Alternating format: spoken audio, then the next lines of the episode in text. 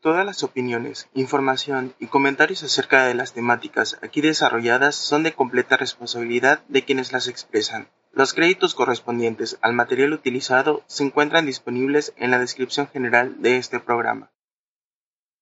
Prepara tus oídos.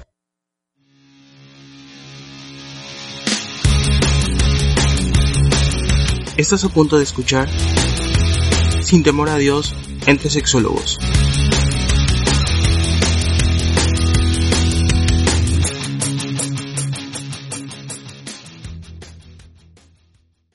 Cero, Pelana? Nunca se dice el cero. ¡Claro! Tantos Tres, dos, años. uno, de hecho, ni el uno se dice. Tres, dos, en tu cabeza. Normalmente la gente que puede decodificar eso en su cabeza dice uno. Hola, público conocedor. Melissa, ¿cierto o no es cierto? Cierto, afirmativo. Otra vez, amigo. Tres, dos. Uno. Buenas noches, público conocedor que nos acompañan una vez más y por quinta o sexta ocasión. No recuerdo exactamente cuántos programas llevamos, pero aquí estamos nuevamente ilustrándonos y compartiendo esta sabiduría maravillosa que se llama sexualidad o sexología. Una vez más estamos en el programa Sin Temor a Dios, porque no le tenemos temor a Dios, ¿verdad? Yo soy Tony, Tony Montana, básicamente como el, el, el cara cortada de la sexualidad, ¿verdad? Yo me autonombré así. Entonces, el día de hoy eh, tenemos una invitada sorpresa, que ya no va a ser tan sorpresa porque la voy a presentar primero. Ella es Melisa Bernés. Mucho gusto, Melisa, ¿cómo estás? Salúdanos. Hola Tony, ¿qué onda? Mucho gusto. Buenas noches, buenos días, buenas tardes, la hora que nos estén escuchando. Eh, pues nada, yo soy Melissa Bernés, tengo 27 años todavía. Eh, soy psicóloga y pues no sé, ¿qué te cuento? Vamos a hablar hoy del, del tema que la verdad a mí me encanta, me gusta muchísimo. Soy una sexóloga frustrada, no lo he estudiado, pero tengo planes de. Eh, pues nada, Venga. aquí andamos.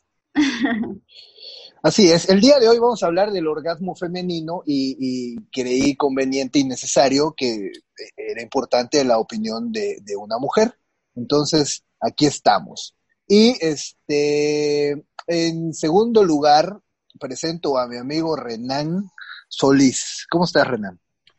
Presente. Bien, muy bien. Muchas gracias. Cansado. Hoy ha sido un día un poco movido, pero siempre queda ese shish de pila, como decimos aquí en Yucatán, ese shish, ese poquitito de pila que nos queda para lo que nos, para hacer lo que nos gusta, ¿no? Que es este maravilloso podcast. Encantado de la vida de que Melissa Bernés nos acompañe en la noche de hoy. Digo noche porque estamos grabando de noche, ¿verdad? Pero eh, como bien decías, Tony, el punto de vista femenino, si vamos a hablar de el orgasmo femenino, es indispensable, ¿no? No podemos hablar de ellos sin una digna representante del género femenino. Por otra parte, también quiero decir, decíamos antes de arrancar y en, y en el, y, en el rapport, en el chismito previo, que, que, le decía yo, te decía yo, Meli, que, tu nombre me gusta porque es el nombre de una planta, es el nombre de una planta que sana, ¿no? Es una planta sanadora. Y, y, y, y me encanta que, que, siendo tú una, una chica tan joven y, obviamente tan preparada, el trabajo que tú haces como psicóloga, que hacemos como psicólogos en parte es ese, ¿no? Ayudar a sanar a la gente, este, esta capacidad sanadora que tiene la terapia eh, por sí misma y que tú tienes como, como, como mujer, como, como, como especialista en esta área maravillosa. Y, y me encanta esa coincidencia, ¿no? De tu nombre y a lo ah. que te dedicas. Bienvenida a este espacio. Muchísimas gracias. Espacio. Muchísimas gracias, Renan, por las flores. y pues sí, así es, tienes muchísima razón. La verdad es que nunca lo había pensado de esa manera, pero me encanta ya, lo voy a adoptar, si me lo permites. Este, sí, me encanta, me encanta, me encanta mi nombre y pues tienes toda la razón, a eso nos dedicamos, bueno, a sanar. Eh, se trata de ayudar a las personas en la medida de lo posible, desde nuestra, nuestra preparación y pues bueno, para, para eso estamos, ¿no? Para bienvenida. siempre ayudar a las bienvenida, personas. bienvenida. Gracias. A este tu podcast hermano, como tú pertinente me llaman. Podcast hermano. Y bueno, presento sí. otra vez de último y no por orden de estima, ¿verdad? A mi querido amigo, un poco celoso, Jorge Zamudio. Por orden alfabético, es el último porque es Z de Samudio. Eh, eh, Así es. Ya, ya, ya suéltalo, ya suéltalo. No, muchas gracias de nuevo a este proceso terapéutico de Tony, digo, a este podcast tan hermoso. Este, encantado por esta invitación nuevamente, o el colado a veces, ¿no? Es tuyo, este, este podcast es tuyo también. En esta parte oh, vamos a pedir al editor que ponga música de violín para acentuar el momento dramático cuando Jorge nuevamente se hace, se, siente es necesario, es necesario, es necesario hacerlo para cuando Tony haga los insights en sus ideas. Pero haciendo un, espacio a, este dramatismo. Melissa, muchísimas gracias por acompañarnos. Es un gusto. Eh, creo que ya todo lo dijo Renan y ya también lo mencionó Tony. De mi parte, seguramente será muy divertido el poder charlar entre todos nosotros con, con, este tema bastante interesante, ¿no? Y no esperes mucho, será un gusto el poder ser colegas en, en algún momento. Así que no, le piense tanto. Ya, ya hay muchas instituciones que lo están implementando en línea, así que aproveche. Yo sé, yo sé, la verdad me encanta, me encanta la idea y lo voy a hacer, o sea, lo voy a hacer ya, ya tomé la decisión. Te pasaremos el que desde antes de, te presentamos el contacto de Paulina Millán, que aparte que es una extraordinaria maestra, es una extraordinaria sexóloga, autora de libros, es. un, es pieza grande, es pieza grande. Así que te pasaremos el contacto para que, para que te unas al club de Que, que, haciendo, haciendo el comercial, eh, visítenla en su página de Facebook, Instagram o Twitter como Paulina Millán. se está requiriendo a, a todas las mujeres mexicanas para que se haga una investigación científica este, entonces, a toda aquella mujer mexicana que nos esté escuchando en este podcast, este, vayan por favor ahí a las redes sociales de Paulina Villar para, para apoyarnos en la investigación que se está haciendo en el Instituto Mexicano de Sexología. Muchas gracias. que perdón que te robe la palabra, este Jorge, Tony, que creo que antes de entrar así enclavado a lo que a lo que nos compete hoy, que es el orgasmo femenino, ahorita que, que mencionas eso, eh, Jorge, eh, si algo de algo me siento orgulloso de ser egresado del IMESEX es porque la institución más importante en México y me atrevería a decir en Latinoamérica que hace investigación en sexología y que produce bibliografía en sexología, ¿no? Entonces no, no, no somos ni son eh, unos improvisados, de hecho mucha gente a nivel Latinoamérica viene a México a estudiar sexología a IMESEX, entonces, pues bueno, ¿no? Viene muy a colación la invitación porque si, si queremos que México dé pasos en la ciencia, necesitamos colaborar con la ciencia y unirnos a esta investigación que Paulina Millán está haciendo. Así es que mujeres mexicanas, de verdad, únanse a esto para que hagamos realmente un cambio. Y Tony, queda en tus manos. Este, ahora sí el chapuzón lo damos y tú nos das la puerta de entrada, Tony. Ni que tuvieras tanta suerte para estar en mis manos, amigo. Nada, no es cierto. Bueno, ya vamos a entrar en materia. Vamos a hablar del orgasmo femenino. ¿Por dónde empezamos? Primero las damas, ¿verdad? Vas, Melissa. Uy, pues qué te digo del orgasmo femenino, me encanta. La amiga de una amiga me contó que está muy chido. Es que sí, obvio, está chingosísimo. Solo que, bueno, híjole, es que es súper amplio. Yo creo por dónde empezamos. Tengo tanto que decir, porque lamentablemente estuve leyendo y los números eh, las estadísticas nos dicen que muy pocas personas, muy pocas mujeres logran saber lo que es un orgasmo femenino, es. un, orgasmo. Entonces, es bastante triste para mí que, y pues yo lo veo, o sea, yo lo veo, fíjate, en mi familia, o sea, con mi abuelita, yo vivía con mi abuelita, entonces mi abuelita, pues imagínense, tiene 80, ¿qué? 84 años, acaba de cumplir, en su vida, o sea, no, no, no sabe lo que es el placer, no sabe lo que es un orgasmo. Obviamente no fue como que le haya preguntado, oye, abuelita, ¿tuviste un orgasmo algún día? No, le dije así, pero eh, pues me pude dar cuenta de que no, o sea, de que antes, y digo antes, pero es, yo, yo sé que lamentablemente Hasta, el día de hoy sí pasa que no todas las mujeres experimentan placer, no todas las mujeres experimentan no saben lo que es un orgasmo y pues eso es muy lamentable. Y fíjate, Meli, ahora que mencionas eso, una de, las, de las formas en las que también nos gusta arrancar cuando iniciamos un, un tema es como ir definiendo, ¿no? Aquello que, que nos toca mencionar. Y como tú bien dices, muchas mujeres y muchas personas en general quizás no saben lo que es un orgasmo, Uno, porque quizás nunca lo han experimentado en, carne propia, en su propia piel, y quizás porque tampoco nunca nadie le ha dicho como la definición de orgasmo, qué es un orgasmo, ¿no? Y el Instituto Mexicano de Sexología, de que hablábamos hace un minuto, lo define como esa sensación subjetiva de placer que las personas sentimos eh, durante un, un, un, acto sexual. Y fíjate que me encanta esa definición de una sensación subjetiva, subjetiva. de placer, que puede venir acompañada de una eyaculación o no.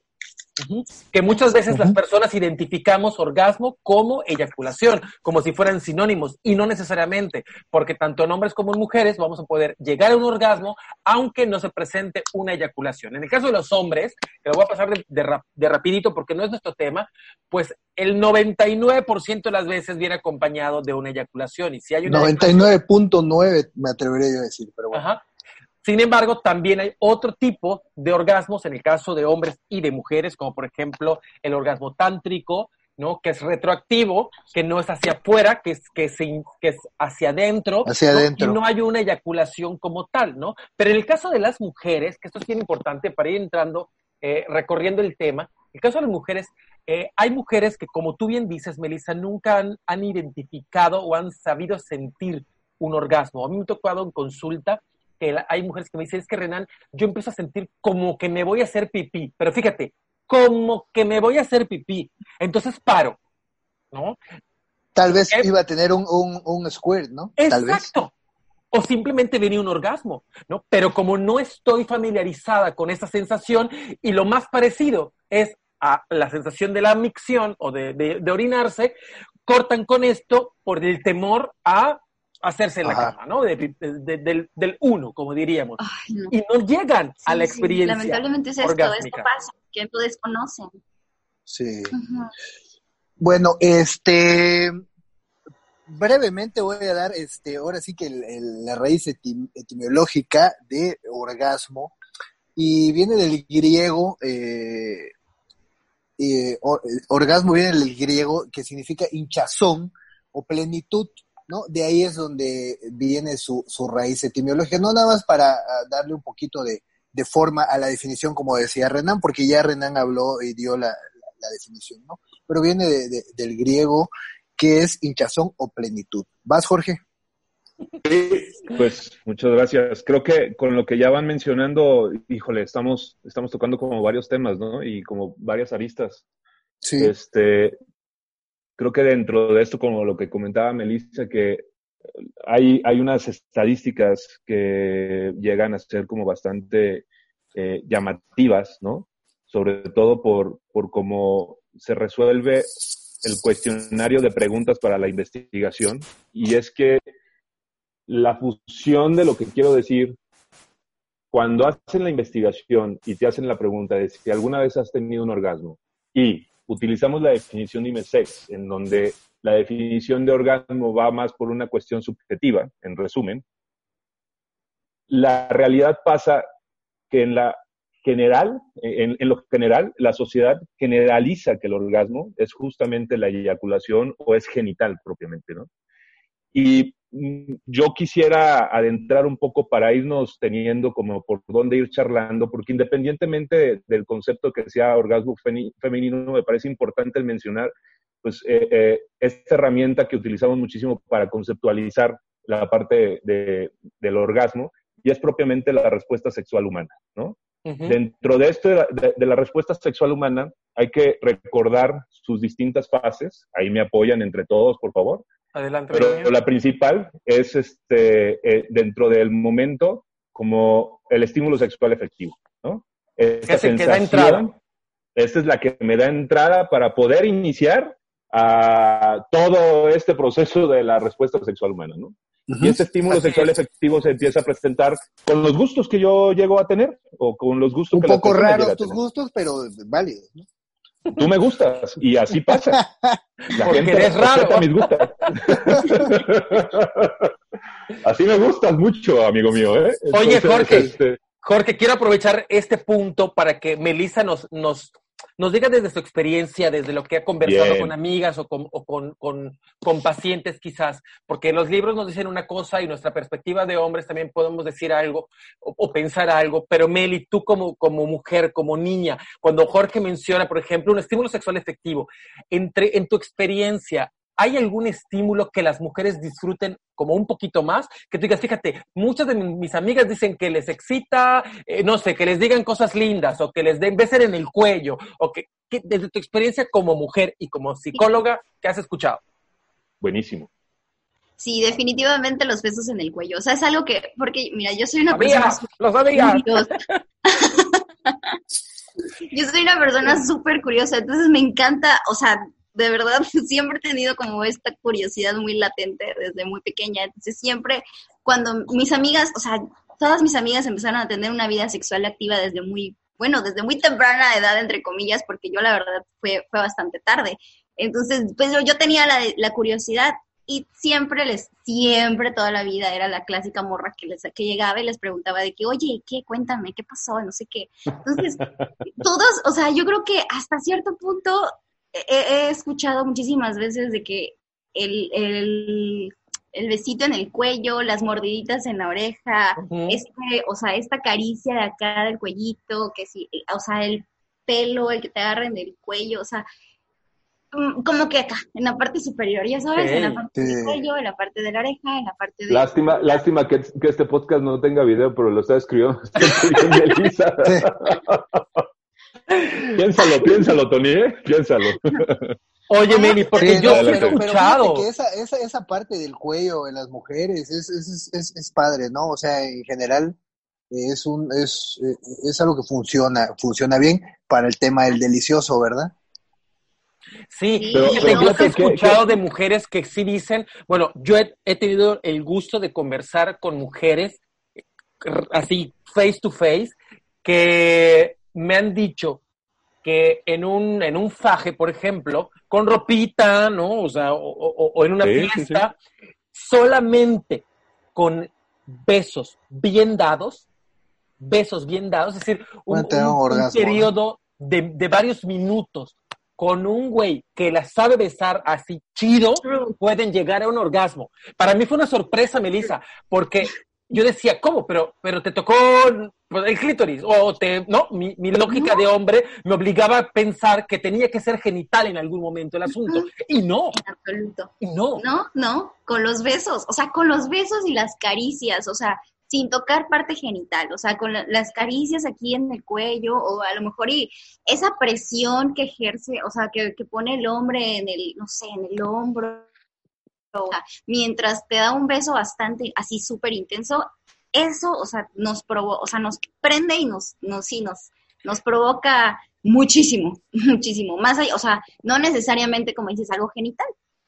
Oye, Jorge, tú decías, ¿no? Empezamos con el, con el estímulo sexual efectivo y cómo, por ejemplo, esto que nos narra Melissa nos lleva ya a la segunda fase. ¿No? Totalmente, ya dentro de esta segunda fase, porque al final el estímulo sexual efectivo es saber qué es lo que a, mí me prende o me inicia este, esta sensación de gusto y de atracción y de sensibilidad y, inclusive un poquito ya el cuerpo comienza a hacer de las suyas, ¿no? Comienza a tener esta sensibilidad, ya comienza a tener también como esta expansión de, de, de, de la piel, inclusive, ¿no? El, el, vello cuando se va erizando, ¿no? Esa piel de gallina.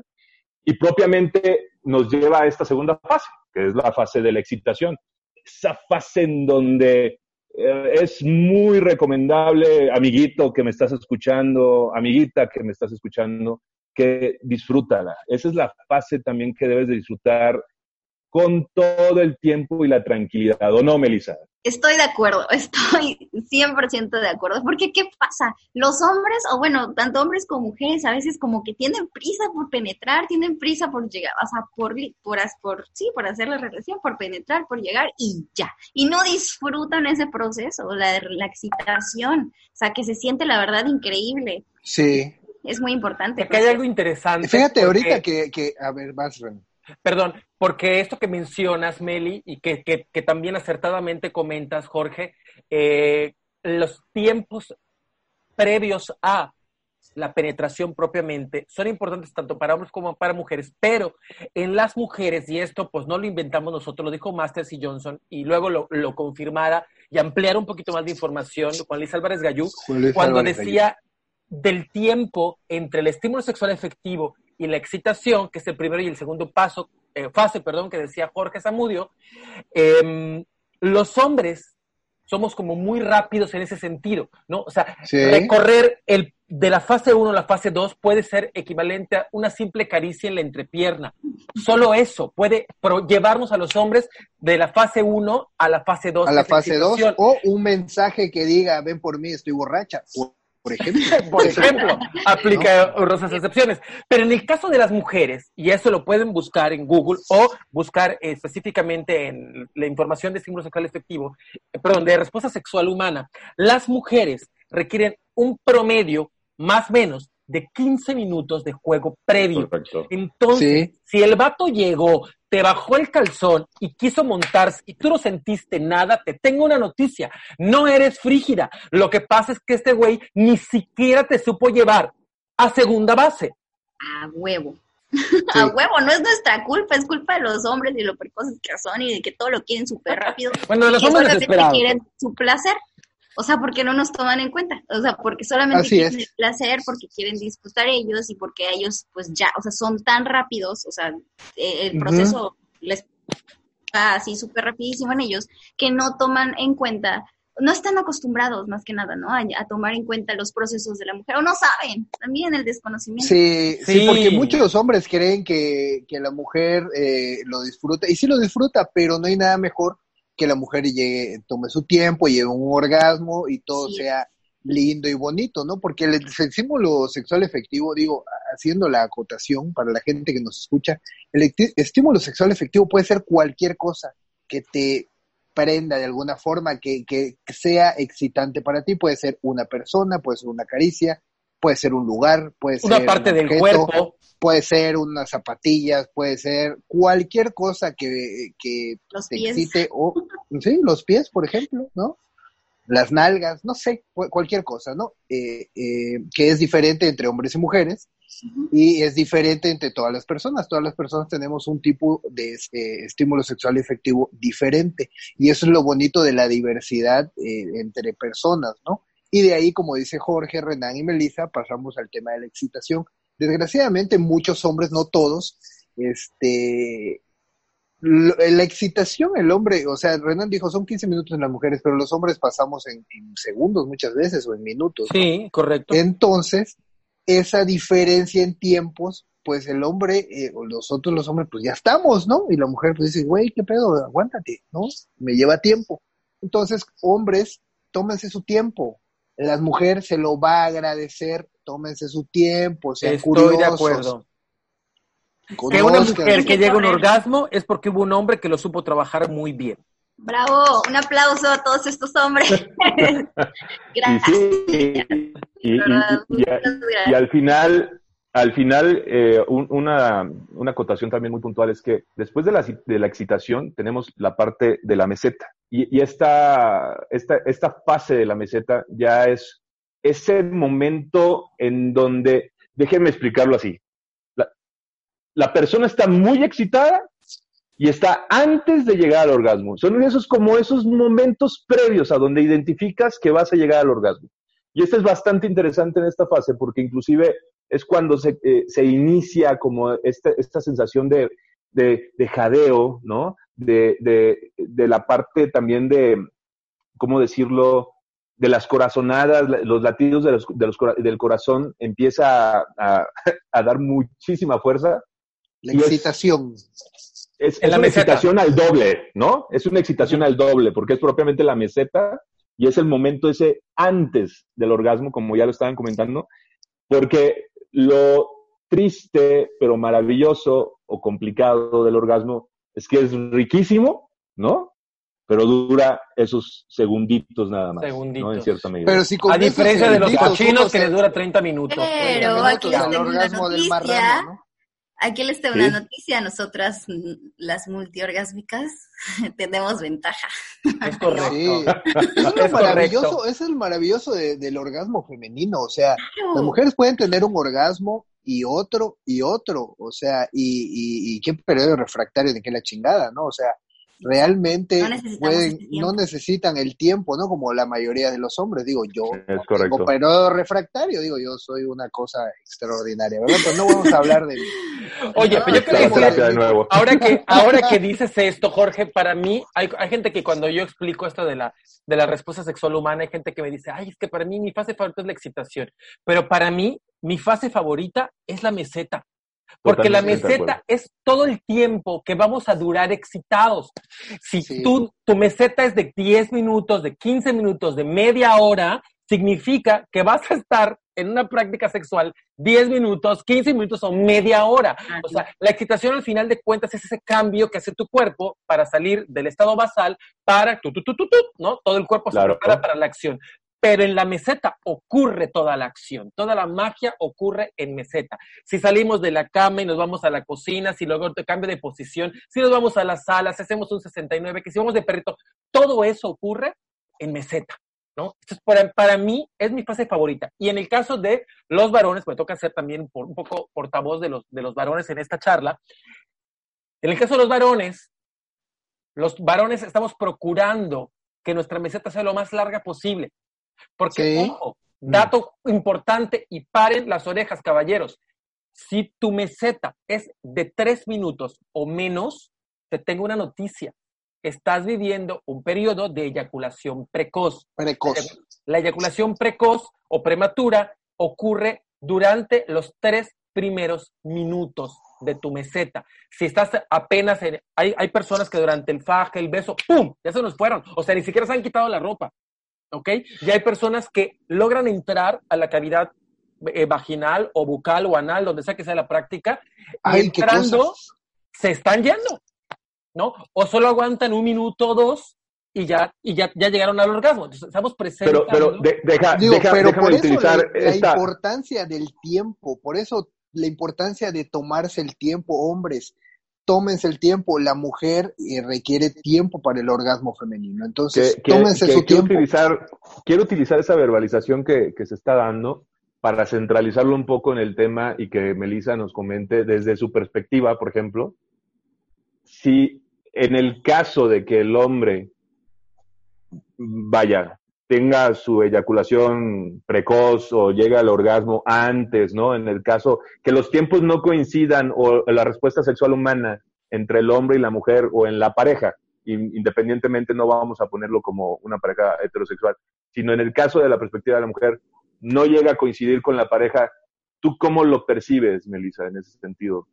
Yo creo que es muy importante aquí la comunicación que tienes con la pareja. O sea, conocer a la pareja y la que tienes con esa persona. Digo, si no la conoces y si fue algo como que de un fin de semana o alguien que acabas de conocer, digo, ahí sí, pues ¿cómo lo percibes? No, si, si nos vamos a eso, vamos a tener que entrevistar a Tony. Entonces eso no es el objetivo ahorita del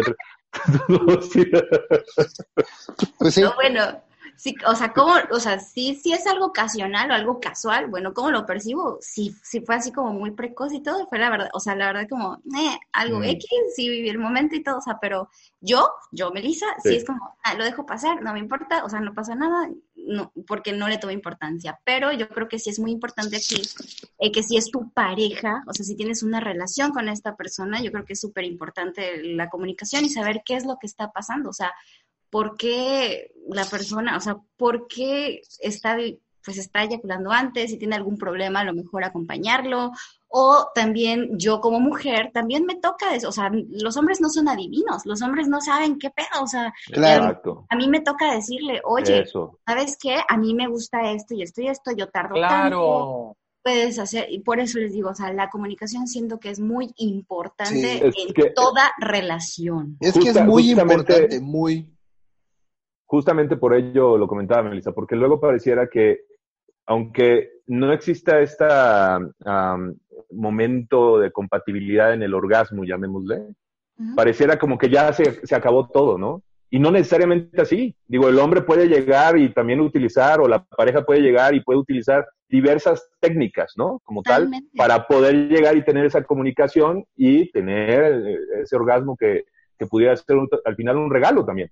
Totalmente, sí. O sea, me han tocado parejas sexuales en las que, o sea, se preocupan, bueno, porque yo también comunico qué es lo que quiero y qué es lo que pasa y que, y que pues tampoco me gusta que me dejen insatisfecha. Entonces es como, bueno, sabes, ok, tú ya llegaste, ahora, o sea, te toca y haz tu chamba de alguna manera, sí, de alguna manera hacerme llegar, estimular, ya sea con los, o sea, ya sea con los dedos, ya sea de manera oral, o sea, de, de cualquier manera estimular para que los dos o sea, ambas partes en la relación tengan el placer que se merecen.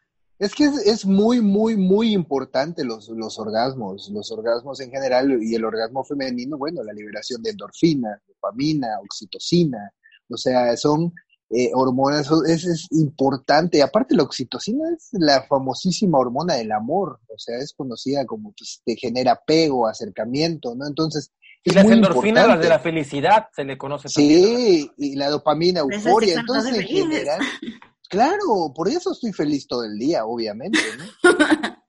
y digo, e, e, el, orgasmo e, te mejora el, estado de ánimo, te quita el estrés. El dolor de cabeza. dormir, el dolor de cabeza. Por eso cuando andas de malas te dicen, te hace falta coger. Y sí, ¿no?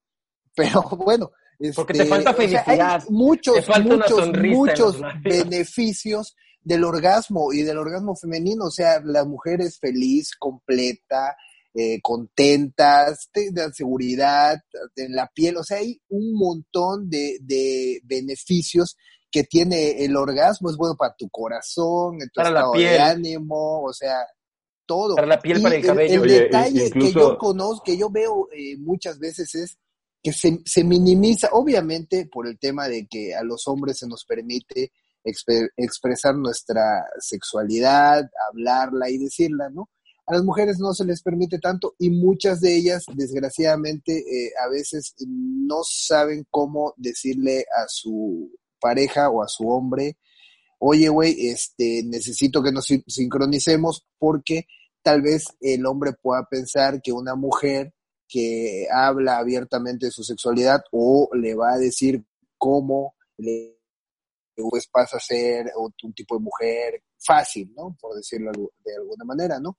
Culturalmente a los hombres se nos permite, es un tema que, hemos hablado en, algunas ocasiones, ¿no? Entonces, eh, ahí las mujeres tienen, yo creo que eh, una dificultad o, un reto, por decirlo de alguna manera, ¿no? Eh, buscar la forma de hablarlo asertivamente con su pareja y decirles, oye, mira, si es el caso que no están teniendo un orgasmo o sienten o creen que necesitan mejorar eh, su relación, eh, hablando del delicioso, ¿no? De las relaciones sexuales, yo lo que creo es que las mujeres deberían hacer, eh, hablarlo con, su pareja sexual y, y, buscar la forma de que los dos alcancen el orgasmo, porque los hombres, digo, tal vez el 100% de las veces tienen un orgasmo, o el 99.9%, pero, ¿no? Pero yo, yo, yo y las mujeres eh, no.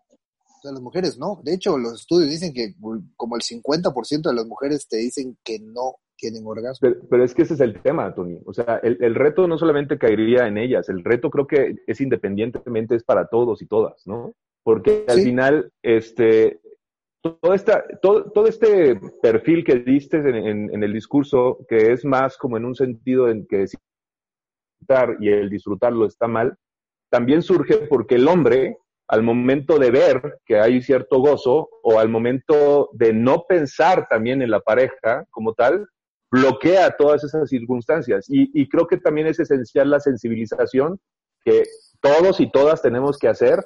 Al final, como bien lo comentó Melissa, que lo tomo, la comunicación. O sea, tener esa comunicación como tal en pareja y que se pueda tener bien definido ¿Cuál es mi estímulo sexual efectivo? Y yo lo disfruto así, e inclusive conocer mis estímulos sexuales efectivos junto con mi pareja. vamos a jugar de esta manera, oye, si ponemos hielo, oye, si ponemos chantilly, oye, si te pones de esta manera, oye, si te beso acá.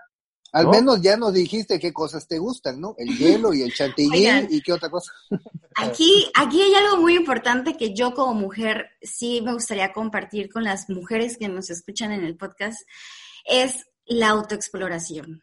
O sea, Básica. la importancia de la autoexploración como mujer, porque nunca se nos habló, bueno, digo, venimos de una cultura, como también nos dijo, o sea, por algo sociocultural, Sí. está reprimido, o sea, se nos reprime el hecho de explorar nuestra sexualidad, conocerla. Entonces, hasta, y, o sea, incluso la autoexploración está un poco como sancionada y decir, bueno, como, o sea, la- el tema de la masturbación un tema tabú Sí, todavía, sí, etcétera. sí. Entonces, aquí yo creo que sí es muy importante que las mujeres, para tú saber qué te gusta, para tú comunicar lo que quieres que te hagan o cómo te gusta o cuáles son tus zonas erógenas o cuáles, o sea, para tú saber eso necesitas conocerte primero. Entonces, yo, es yo aquí sí quiero invitar a las mujeres que nos están escuchando a que se conozcan, a que se exploren, a Que no toquen. tengan miedo, para sí que se, se toquen, que sepan cuáles son sus zonas cero y qué chingón si lo pueden hacer con su pareja. Digo, está, eh, o sea, hacerlo soli- en solitario está increíble, pero si tienes una pareja que, pues, que está, o sea, que si tienes una pareja, pues compárteselo, dilo, o sea,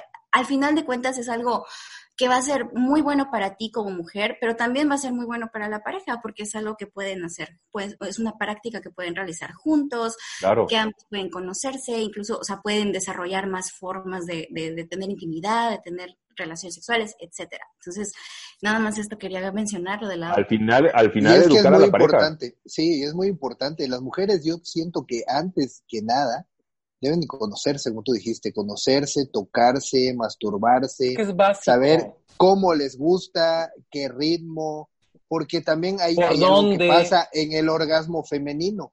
Algunas mujeres este, tienen orgasmos masturbándose y no teniendo relaciones sexuales, ¿no? Pero Claro, quiero es algo decirte que que, hay, también sí- pasa. hay esa información, ese dato, que la mayor parte de los orgasmos en una mujer son obtenidos más bien por masturbación. Esa es Sí, una bofetada para todas las parejas, porque bueno, ¿qué está pasando, no? Y, y, y acá hay algo interesante, lo que tú decías, Melissa, para mí es fundamental, fundamental. Una mujer que no ha explorado, por, ahora sí que por su propia mano, sus órganos sexuales, que no ha reco- reconocido su propio placer por, por autoexploración, híjoles, es bien difícil y es muy irresponsable Sí, responsabilizar a la pareja de esa parte que ni siquiera tú te has atrevido a conocer. Entonces, ahí te dejo, ves cómo le haces y ahí te encargo que me encuentres por donde siento rico. No es así, señoritas, no, señoras. no es así. Es nuestra responsabilidad. Así es. Así es, el orgasmo es de quien lo trabaja, ¿no? Así que por favor, mujeres, échenle ganas, conózcanse, exploren, e- es algo que es necesario hoy en día. Yo sé que algunas mujeres, eh, no tanto esta generación joven, pero mujeres de generaciones anteriores se les decía que no era bueno que se tocaran, etcétera, etcétera, etcétera. Entonces, mujeres, tóquense, explórense, conózcanse, es, es padre. Y ya que tengan el orgasmo, que sientan los orgasmos, van a decir, tiempo perdido, si es el caso que no han tenido orgasmo, ¿no? Claro. porque el orgasmo en general es, es una cosa maravillosa, deliciosa, es, es más, no sé cómo la gente puede vivir sin tener orgasmo, digo, es, es digo, bueno, Bueno, ser- eso será tal vez para otro tema en otro podcast, porque sabemos así es. que sí Oye, hay, Jorge, ¿no? tengo Pero- una pregunta para ti, Ande, ande. neta hielo, güey, Prepárate. ¿Mande usted? neta hielo. Eh, ¿Qué? Ah, pa- Para tu se, estímulo. se, se- Para tu Se- estímulo se sexual pierde. efectivo, güey, el hielo, ¿qué pedo? Ah, claro, claro, puede funcionar. Lo que pasa es que se le encoge, con hielo Me se que- le encoge. me- Entonces, por eso me dice, quedé, ¿por me que- no? me quedé, me quedé pensando, hielo, ¿cómo, cómo usarlo? Pero bueno, Se- se nota- con Oye, yo se tengo, yo A tengo ideas, a lo ¿eh? mejor con la boca. No, no has probado-. Exacto. No has probado el método siberiano, ¿no? Entonces, pues bueno. ahí. Bueno, Oigan, sigamos pero, con oigan, el para, tema. para- vamos, No vamos, perdamos vamos, dirección. vamos centraliz- Exacto. A ver, recordemos. Primera fase, estímulo sexual efectivo. Segunda fase, excitación. Plim, Tercera fase, meseta. Meseta. plim. Cuarta fase, el orgasmo. Propiamente.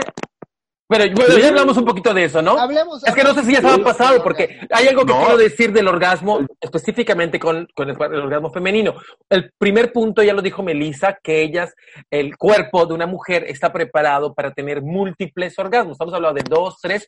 Yo he sabido de mujeres que tienen hasta siete orgasmos o más, ¿no? Digo, ¿Hablaste con alguna novia mía o qué pedo?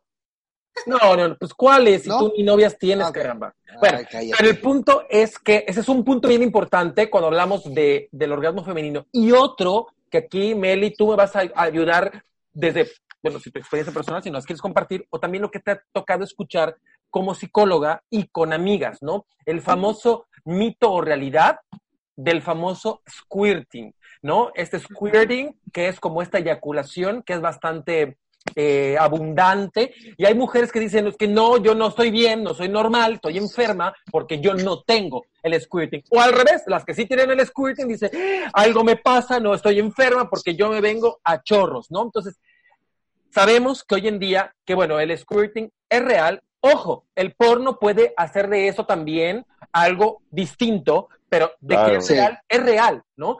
Meli, tú como mujer y en tu experiencia profesional, en tu experiencia personal, no, no en tu historia personal, pero a lo mejor sí con las personas que te ha tocado platicar, ¿qué nos puedes decir del squirting?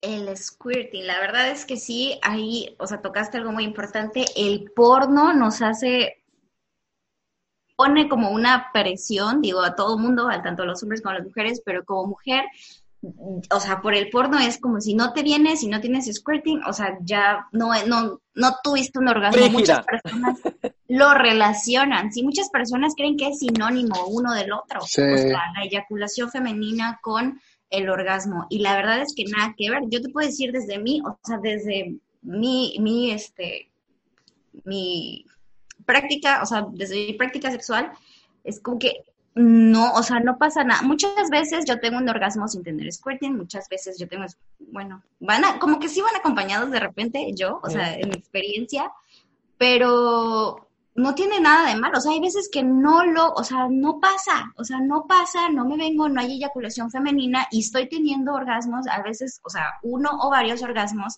simplemente no pasó, o sea, simplemente no hubo squirting y está bien.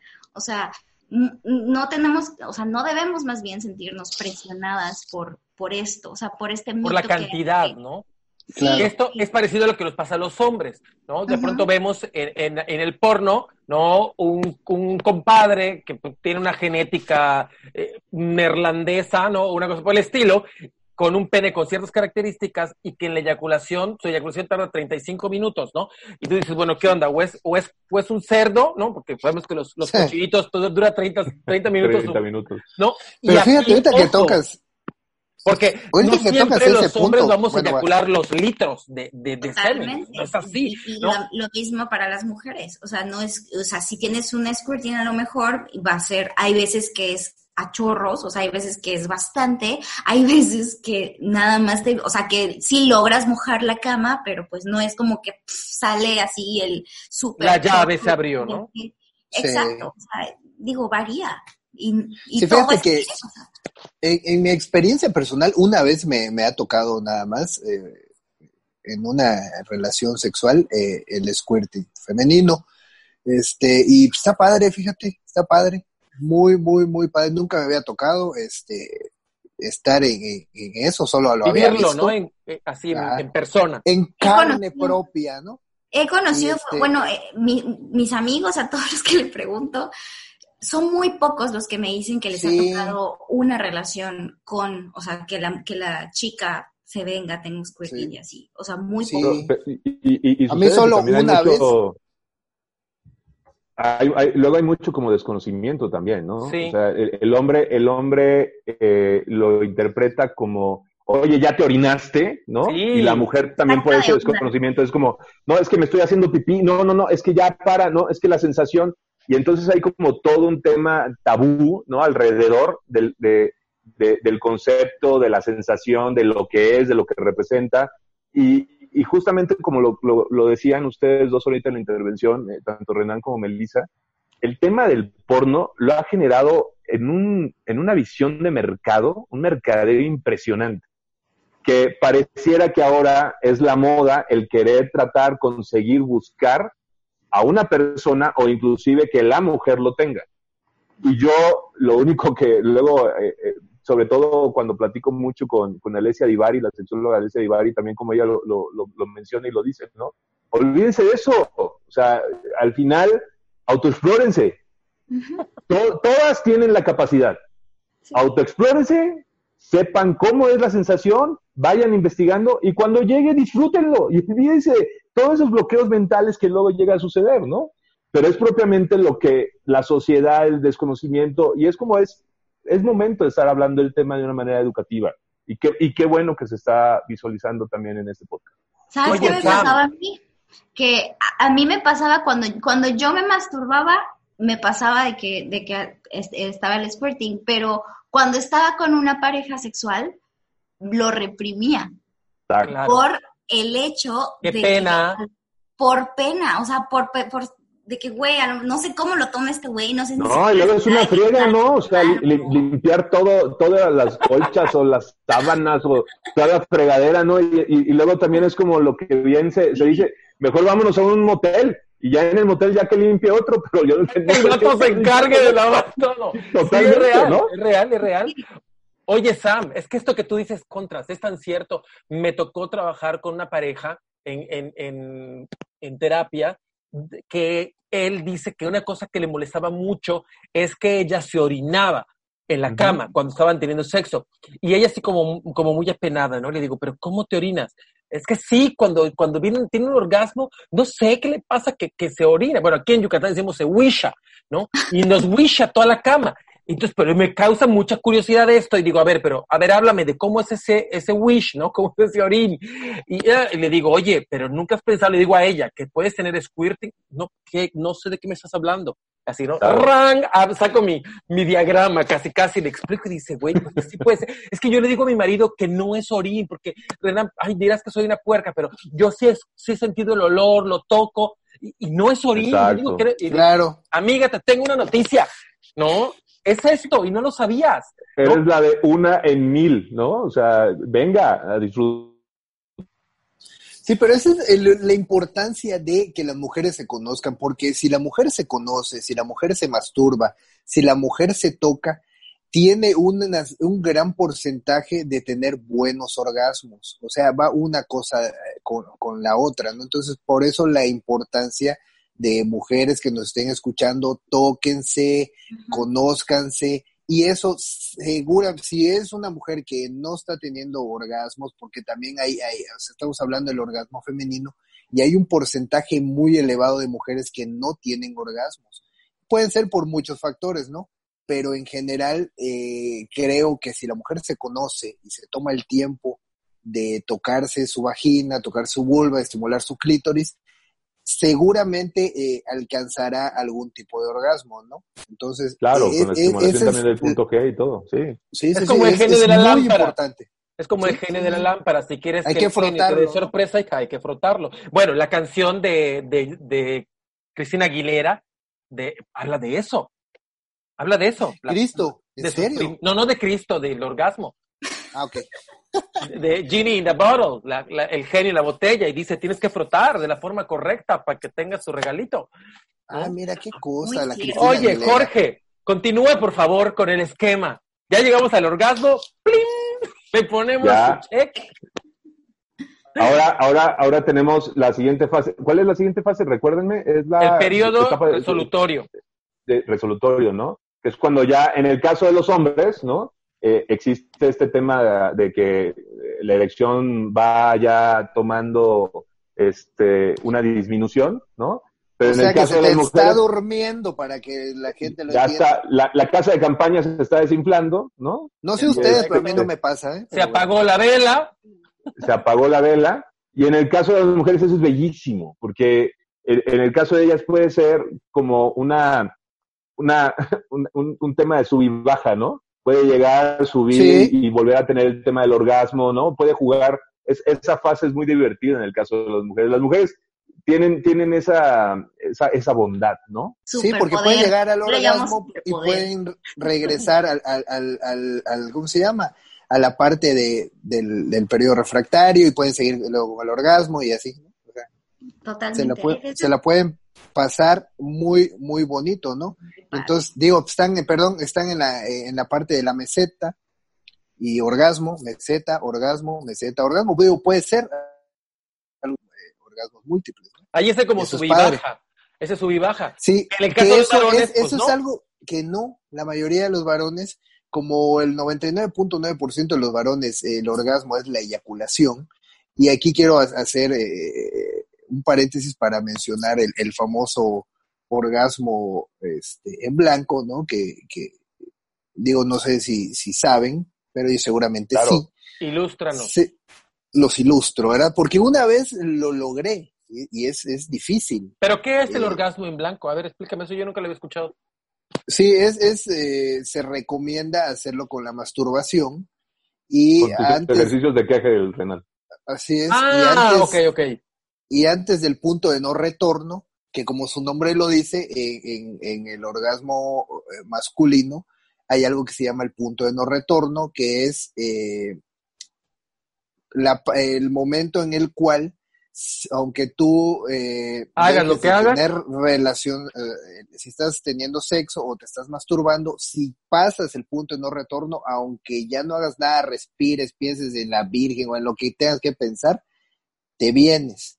Bueno, la idea de, de- para alcanzar eh, el, el- el orgasmo en blanco es antes del punto de no retorno, eh, parar y se recomienda en el libro del hombre multiorgásmico, léanlo, este es muy bueno.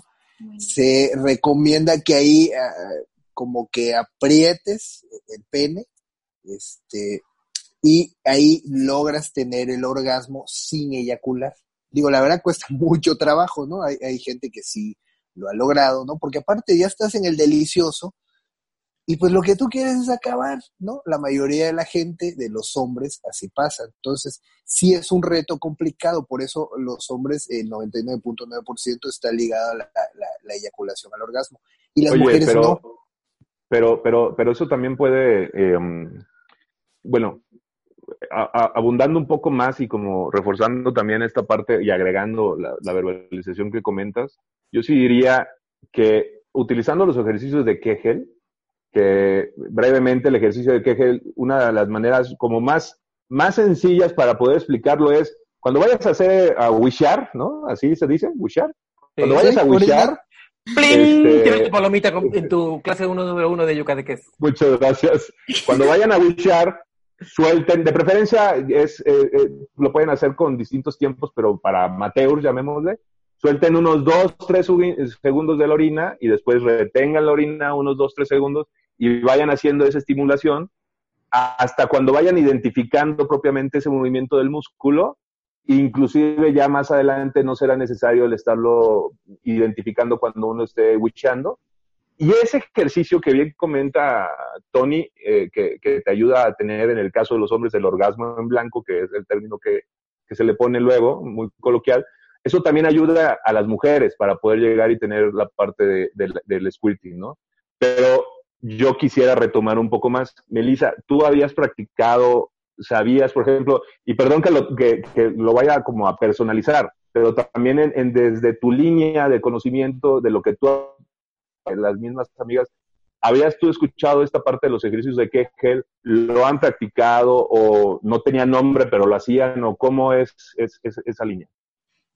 Yo, o sea, te hablo desde mi experiencia, yo sí lo escuché, te digo, yo siempre tuve interés sobre la sexualidad, entonces yo me acuerdo que desde la prepa, yo conocí ese término en la prepa, cuando veía la- los programas estos de Telehit de la sexóloga Silvia Olmedo, porque a mí me encantaban esos Sí, programas. claro, buenísimo. Sí, sí, sí.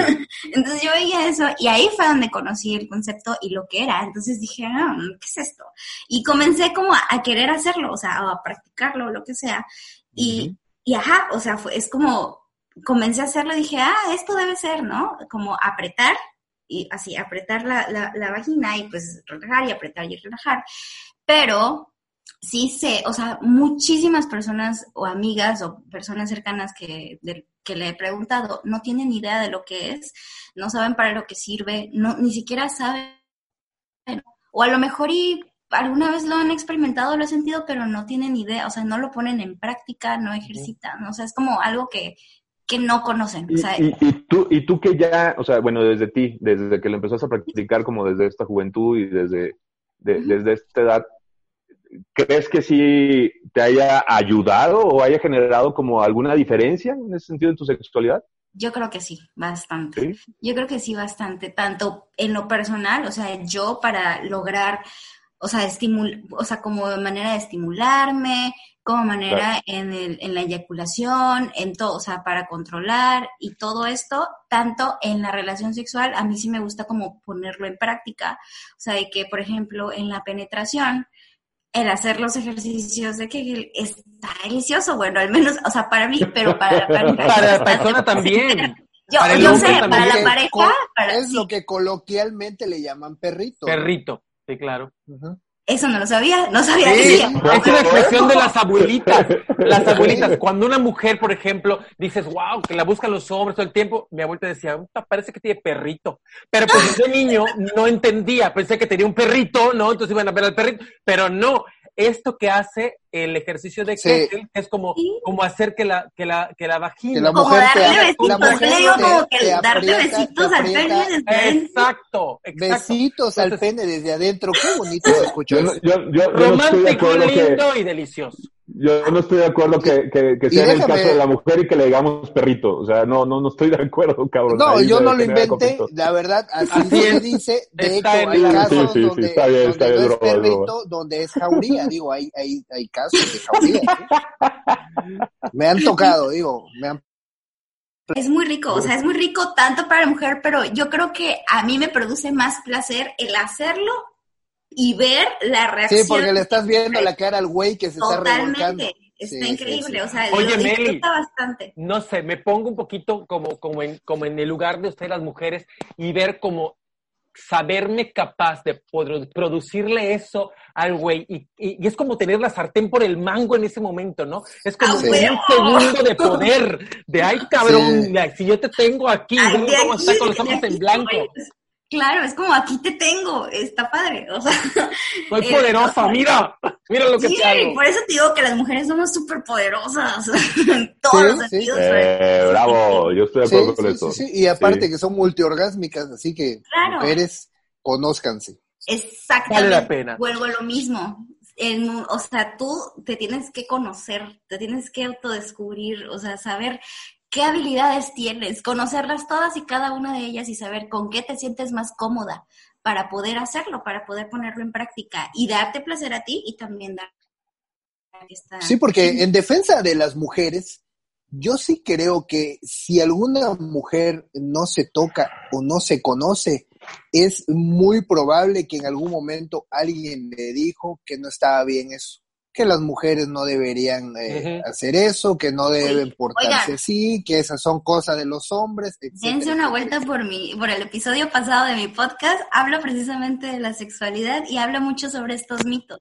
Y uno de los, ah, o sea, los principales mitos es eso, o sea, el masturbarse, las mujeres, el Claro. que toda la vida se impuso, o sea, se nos dijo de que, güey, o sea, ¿cómo te vas a tocar ahí? No, Sí. es algo que mm, está, ni siquiera, o sea, ni siquiera, en mis tiempos yo recuerdo que ni siquiera le daban nombre, o sea, era tu cosita o tu cuca, o, Sí, o sea, sí. ni si, no le decías, o sea, tu vagina. Yo tengo como 50 nombres, ¿eh? Para- Sí, o sea, existen mil, mil Sí. nombres, y- pero no se les llama por ¿Cómo que- es?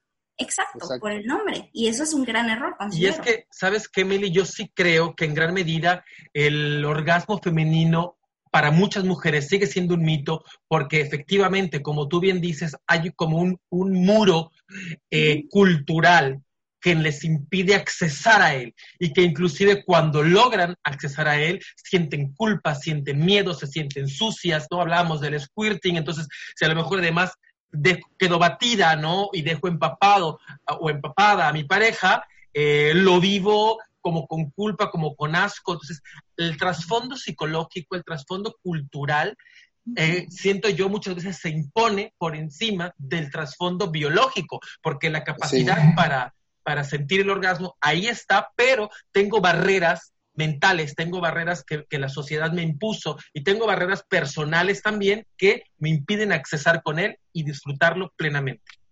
Completamente. Yo creo que es algo sociocultural, porque aparte en nuestra, en nuestra cultura, en- también está muy arraigado en nosotros lo que es la religión. Entonces, ¿estás de acuerdo que cuando, o sea, a mí me pasó, o sea, yo te cuento mi experiencia, que es algo que dije también en el... Y muchas gracias por compartirla, gracias, Meli. No, gracias a ustedes por escucharme y es con mucho gusto, con tal de, o sea, para que las personas, para que las mujeres que nos estén escuchando de verdad se den cuenta de que no tiene absolutamente nada de malo, que está muy bien explorarnos, o sea, que es, es parte de nosotros, es nuestro cuerpo, como, es como se crea una, o sea, nos, nos despega, es como despegarnos de nuestro cuerpo y no podemos hacer eso, o sea, es nuestra sexualidad es parte de nosotros, de nosotras, tenemos que conocernos.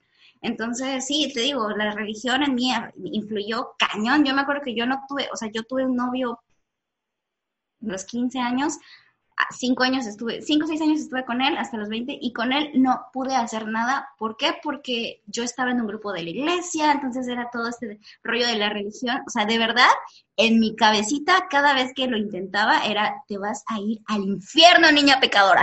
o sea, de verdad era... Aparte lo disfrutaste, sentiste precioso, más culpable, cabrona, ¿no? Por cochina. qué feo. No, no. Y qué complicado que esté en un podcast que se diga sin temor a Dios. Sí, ¿qué van a decir de ti? Esto es un desafío. Así es, no, y es y la importancia que hay, afortunadamente hoy en día se ha estado abriendo un poco más ese tema hacia las mujeres, como que ya las mujeres igual agarraron una onda, eh, digo, independientemente, pues los movimientos feministas han ayudado mucho, ¿no? A, que las mujeres eh, logren eh, hablar de su sexualidad, que sean abiertamente explícitas de su sexualidad, de que les gusta. Digo, falta mucho todavía, pero sí hay un, grupo, o sea, hay muchas mujeres, bueno, no sé si muchas, pero sí hay mujeres que se están preocupando por hablarlo, como Melissa eh, en el podcast de ella, digo, si no lo han escuchado, vayan a escucharlo, se llama Una dosis de locura, ¿verdad? Hacele dosis de locura con Melissa Dosis de locura. Lo pueden encontrar en Spotify, en todas las plataformas había así por hoy.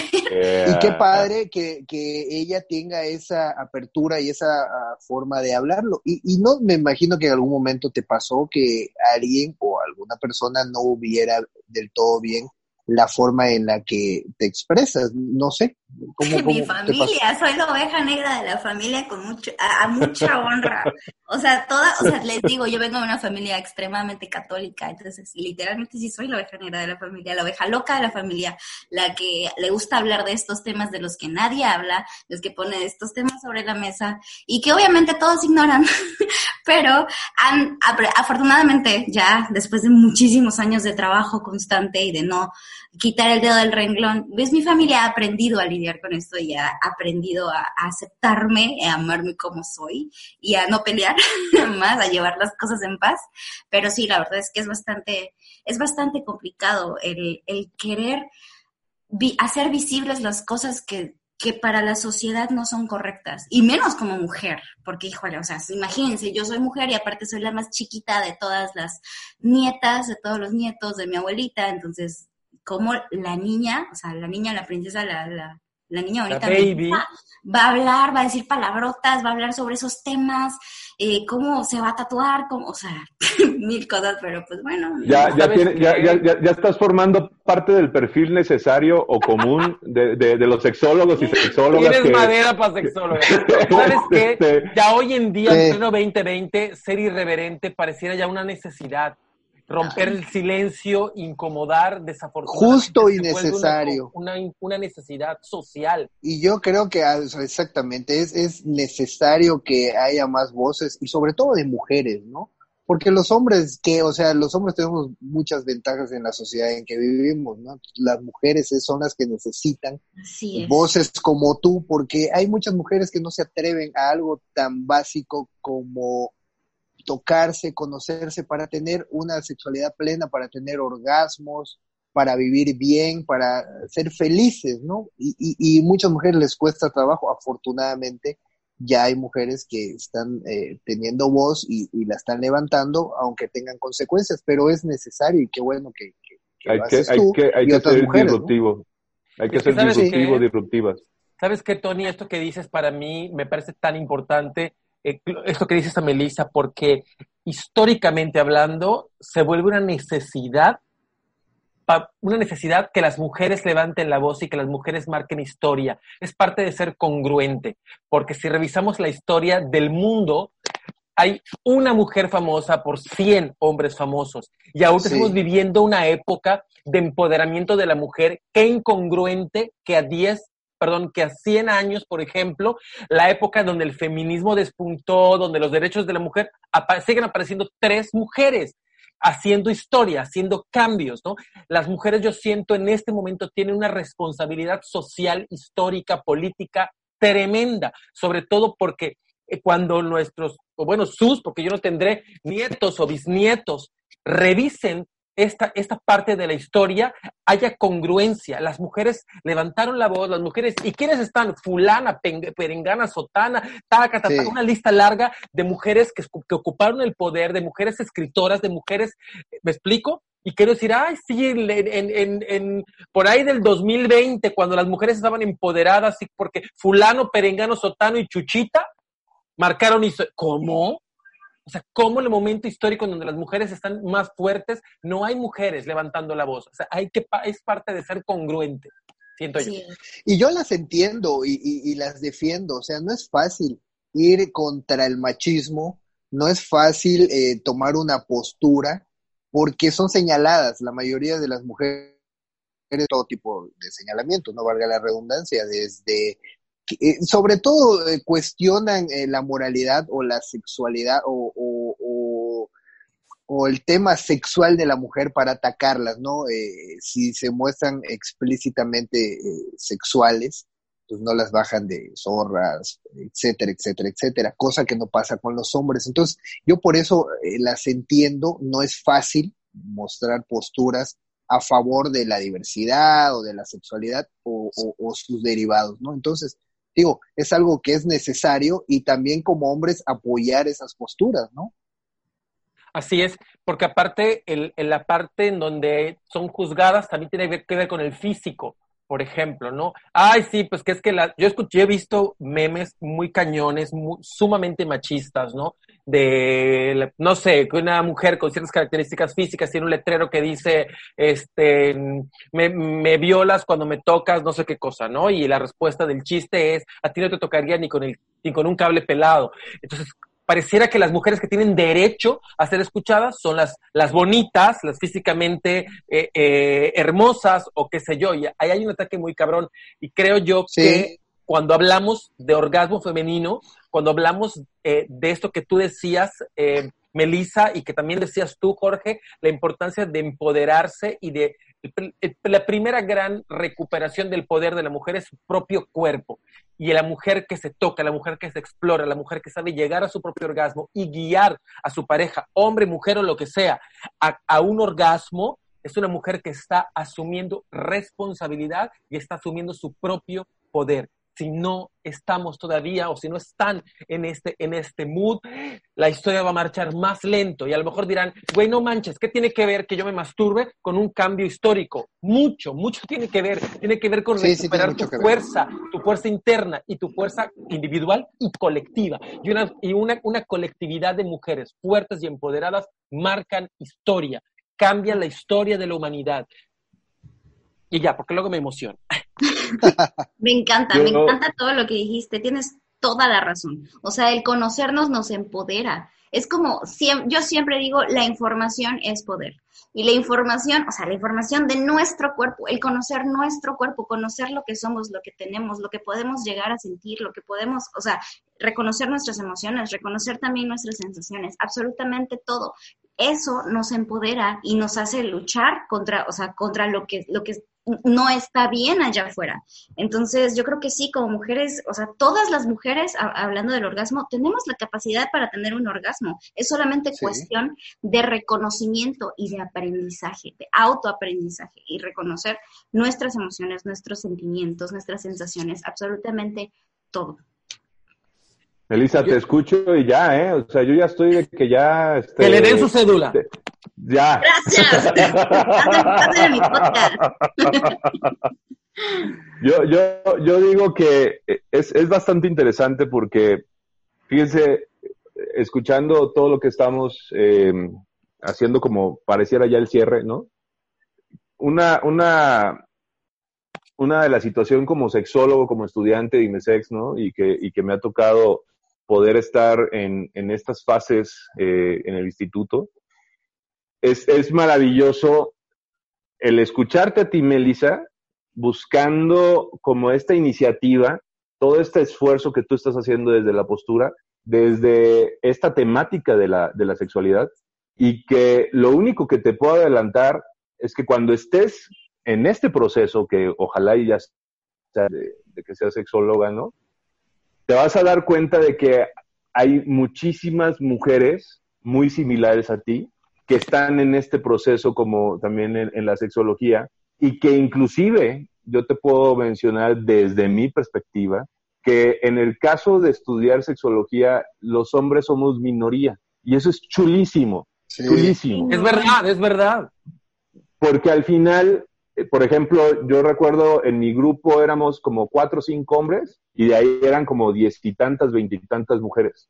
Sí. Y era padrísimo porque yo sin ellas no me hubiera tal vez sensibilizado y comprendido todo, y partiendo desde el orgasmo femenino, todo lo que uno debe de saber y conocer y entender y ser empático en ello. Así que yo, yo lo que puedo ir como cerrando, Melissa, es felicitarte. Digo, me encantó. Si recuerdas en la charla te decía, no, ya hay mucho que te habían mencionado, pero ahora ya sí ya te puedo dar una retroalimentación. Me encantó el conocerte. Eh, sí, sigue con esa línea, sigue disfrutando también como lo sigues disfrutando con esta esencia. Y te estamos esperando, ¿eh? Ya te estamos esperando porque necesitamos más fuerza, gracias. más ánimo, más, más, más entrega y, y la verdad que este y de esta manera hay que seguir disfrutando de esa, de esos orgasmos tanto femeninos como como la inmensidad de orgasmos femeninos que puedan existir en todas las personas también, ¿no? Muchas Así gracias. es, Melissa, porque por- el delicioso es el delicioso y siempre será el delicioso. Para seguir el tema del cierre de este maravilloso programa, Renan, ¿Yo qué? ¿A mi cierre? sí, claro, súbetelo, por favor. Creo que quiero cerrar con dos puntos. El primero, para yo sentirme pleno, o en el caso de las mujeres, plena sexualmente, la primera gran tarea que tenemos pendientes, eh, compañeras, mujeres, es el- la autoexploración. Saber quién soy, qué tengo, cómo siento, de qué lado siento más rico, de qué lado no me, no me gusta tanto. Y dos, el, la empatía. Creo que es importantísima tanto para los varones eh, saber ser buenos amantes y poder llevar eh, a una mujer a un orgasmo, eh, dándonos estos minutitos previos y, todo este recorrido que, Jorge Zamudio nos ilustraba a lo largo de la charla. Y chavas, para con nosotros, su empatía también es bien importante porque ah, siempre se asume que los hombres siempre queremos sexo y no es cierto. Quizás ¿No? ocho de cada diez veces, pero hay veces, hay días que venimos muy jodidos, que venimos muy cansados, que tenemos un tema muy cañón en la cabeza. ¿En serio? Hay, hay, hay veces en las que, neta, necesitamos un poco de comprensión y días o facetas, como por ejemplo hablábamos hace rato de, de- de la eyaculación precoz, que vamos a pasar por estos momentos, que, que para nosotros como hombres es un atentado a nuestra masculinidad, si lo queremos ver así, y que necesitamos también que nos echen la mano con eso, porque cuando un hombre está viviendo un, un episodio con, con eyaculación precoz, hay como muchos fantasmas y muchos terrores internos que a veces terminan de empeorar cuando no conectan eh, chicas con, con, con ellos para decirte, güey, no pasa nada, ¿no? A la siguiente lo intentamos, pero si en ese momento cae el juicio, güey, no manches, qué mal pedo, eh, me fallaste, ni para eso me sirves, etcétera, pues cállate, ¿no? Es una patada, eh, no, ya les cuento dónde y que nos dificulta un poco más este proceso. Creo que ese sería mi cierre, Tony. Ok, muchas gracias, Renan. Melissa, Bueno, pues al final de cuentas, bueno, como dice Renan, lo importante aquí yo creo que es no perder de vista de que somos seres humanos, o sea, somos los maravillosos seres humanos y tenemos que, sí, como bien dice Renan, o sea, retomo y siempre lo diré, es conocernos, o sea, nosotras como mujeres, hablando para las mujeres, es hay que entregarnos a nuestras sensaciones, o sea, hay que conocernos y dejarnos llevar, entregarnos a nuestras eh, sensaciones, a atrevernos a sentir placer y a conocernos sin tabús, o sea, sin vergüenzas, sin temores, o sea, quitar o dejar de lado ese miedo a hacer el ridículo o a, que el qué dirán o a, o a qué dirá mi pareja. No, o sea, en el sexo tenemos que estar dispuestos a saber, o sea, saber a compartir lo que nos gusta, a liberar nuestras fantasías y simplemente a pasarnos la chingón. Entonces, de eso se trata eso, de que te sientas bien contigo misma, de que también tu pareja se sienta bien. Y pues, ajá, como les decía, somos seres humanos y si hay, o sea, todos tenemos, yo creo que eso que decía Renan es muy importante sobre lo de que los hombres no siempre quieren sexo, o sea, o sea, no son burros. Yo creo que esto es algo que el machismo se ha encargado de decir. O sea, no son burros ni los sementales acá que todo el mundo, o sea, que pintan, güey, también, o sea, son seres humanos, son seres de emociones, seres emocionales. También hay días que necesitan simplemente tomarse su tiempo, días que necesitan, eh, que están emocionales, o sea, que necesitan apoyo, que necesitan comprensión, que tuvieran un día de la chingada y está bien. O sea, no sientan esa presión y mujeres tampoco los presionen a tener sexo al contrario, yo creo que retomo, la comunicación aquí es súper importante y, y, si no te sientes con ganas, decir, ¿sabes qué, mi amor? Hoy no, fíjate que me pasó esto y esto y esto y esto, apóyame, escúchame y listo, todo chingón. Ya después... Sería, buenísimo que estuvieras en el tema de estereotipos de hombres, para que justamente lo que estás diciendo, lo que estás diciendo, ah. Melissa, nos... Porque efectivamente, digo, es un tema que nos va a llevar a un podcast igual de extenso como este, pero es buenísimo lo que estás comentando y, estaría padrísimo el que nos acompañes en eso, ¿eh? Y jalo, súper sí. Te avisamos, apenas tengamos fecha. Listo. Perfecto. Sí, igual y es el, el próximo, si quieren. Digo, Muy bien. Pues ya que no tenemos tema del siguiente, pero bueno, ya para darle un cierre, para darle un cierre a este maravilloso programa, eh, personas, eh, hombres, mujeres que nos estén escuchando, tómense su tiempo en las relaciones sexuales, mujeres, conózcanse, explórense, eh, sean felices, disfruten del orgasmo femenino, es algo maravilloso eh, si lo hacen solas eh, y si tienen pareja, comuníquenle a su pareja, eh, tengan la confianza con su pareja, hagan todo lo necesario para tener una vida sexual plena. Las relaciones sexuales son muy importantes, existe el tabú y en, en la escala de Maslow está las relaciones sexuales como una necesidad básica prioritaria, ¿no? Como dormir, comer, hacer del baño desgraciadamente como el no tener relaciones sexuales no es algo que te mate, yo, yo eso creo, este, por eso se, no, no le dan la importancia necesaria, es una necesidad básica, fisiológica, personas que están escuchando tengan sus bonitas relaciones sexuales, el delicioso, por eso se llama el delicioso, porque es muy delicioso, ¿verdad? Disfruten, conózcanse, y pásenla bien. Entonces, ha sido todo por el programa de hoy. ¿Algún comentario más que quieran decir cada uno de ustedes? Pues yo agradecer. adelante, adelante, adelante. Pues yo les quiero agradecer a ustedes, chicos, por porque me sentí muy bien, me sentí muy cómoda, en confianza. Yo creo que la charla se dio súper pues ya saben, cuando quieran, de verdad, muchísimas gracias por la invitación, Tony. Y pues fue un gusto conocerlos, eh, Renan, Jorge. Eh, ya saben, estoy para lo que necesiten.